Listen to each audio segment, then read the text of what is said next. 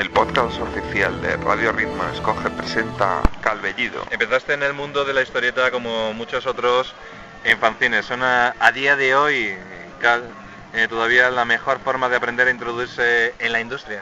No, no, antes hacíamos los fanzines y ya dábamos por hecho que íbamos a perder dinero y lo hacía uno porque le gustaba y había montones de fanzines. Empezaron a meter publicidad, empezaron a hacerlo tan bonito que ya no eran fanzines, eran revistas y yo creo que ahí murió el fanzine. Eso sería finales de los 80, principios de los 90.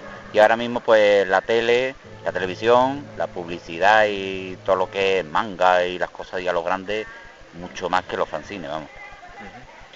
Otra pregunta que te queríamos hacer es que siempre has sido un autor políticamente comprometido. ¿Crees que el cómic es una herramienta especialmente potente a la hora de expresar una posición política, sobre todo para un autor comprometido como tú? Yo me considero, cuando me pregunta que de qué palo cogeo, siempre digo que soy políticamente incorrecto.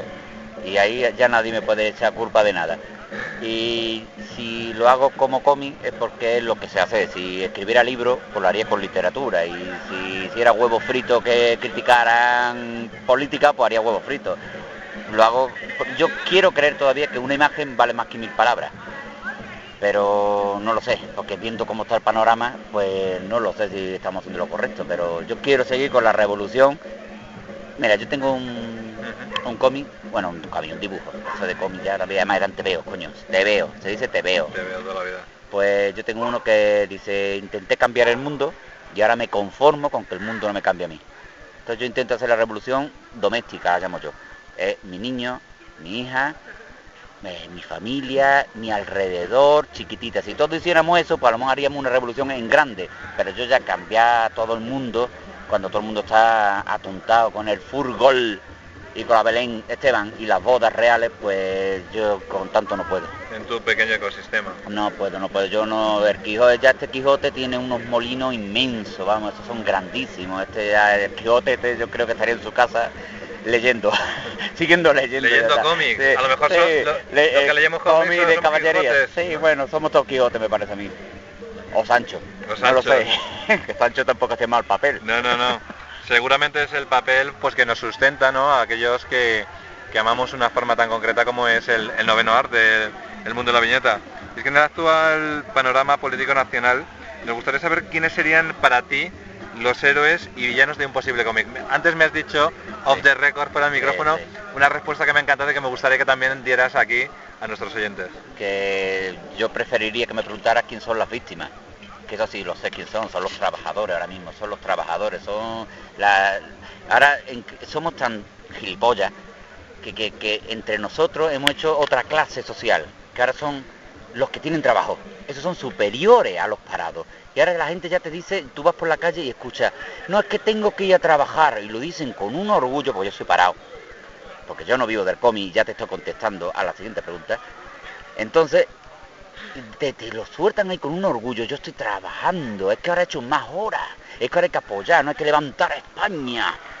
Y hay- entre nosotros, porque los que están arriba están arriba y los que están abajo están abajo, pero ahora en medio hay otra clase social que son los trabajadores, que se creen superiores a los que no trabajan. Y ya con tantas clases sociales es que, ya no, no, no se puede arreglar nada. Yo te diría incluso que eh, por la charla que acabamos de, de tener, ¿no? en la cual distintos autores y medios de la industria aquí pues han repasado un poquito cómo está la industria actualmente, ¿no? Eh, eh, es difícil ser autor hoy en día, trabajar realmente en el medio, porque aparte de ser autor de cómic, ejerces de ilustrador y pintor, entre otras áreas. ¿Está tan mal pagado hacer cómics en este país? Eh, yo todos los artistas que conozco, todos o casi todos, su mujer es profesora o trabaja eh, de funcionario o algo de eso. O sea, viven del, porque tienen un salario fijo que es el de la mujer. Y yo estoy ahora mismo así. Yo ahora mismo, mi mujer es la que trabaja. Yo estoy en mi casa, soy el puto amo, como digo yo, de casa. Y lucho contra las pelusas y llevo a mi hija al colegio ahí con orgullo y hago unas comiditas que las tengo en el Facebook que te cagas, pero del arte, de lo que es dibujar, no, no se vive, no se vive, se malvive.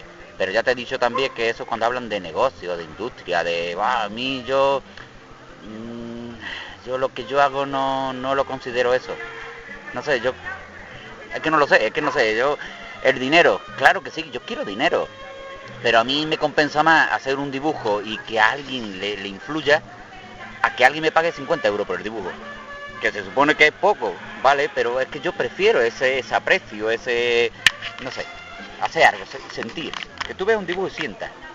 Yo lo denomino a lo mejor pues el espíritu que también inspira nuestro programa La Parada de los Monstruos, basada en la obra magnífica de Todd Brunnen y sobre todo también inspirado en el mundo creado por, por Tim Burton con una obra magnífica como es Ed Wood, ¿no? El resumen es el aunque aunque lo- sepas que lo que estás haciendo sea al vacío, predicar al vacío, como también de- decíamos fuera de micrófono, No, of the no. record es a positivar, es decir, la ilusión de a- es- a- hacer arte, ¿no? Es que yo me llevo muchas, muchas buen- buenas noticias, muchas alegrías, mucha gente que me dice que, por ejemplo, se casaron gracias a que el, el novio en aquel entonces le regaló un álbum mío, o alguien que por un dibujo mío ha sacado un libro y ahora gana un premio y él está muy contento y me lo quiere agradecer a mí.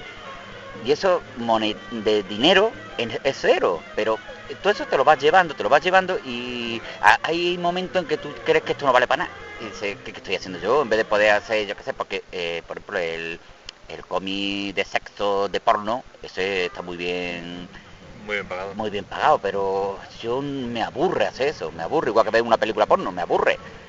Entonces, yo qué sé, yo quiero ver otra cosa, yo quiero que, que- que- no sé, que, que sea distinto, que, que- no sé, yo a mí eh, un Guernica pues me, me- me dice mucho, un cuadro, un- yo quiero eso, yo quiero que sentir, que, que expresar, que yo estoy mal y ahí lo meto, y estoy contento y ahí lo meto, y pongo deta- detallitos que solo son para mí, pero a lo mejor un año después me dice alguien, ah, y pusiste esto, digo, ah, mira, ¿lo viste? Sí, es que yo vi la película esa, ah, mira qué bien.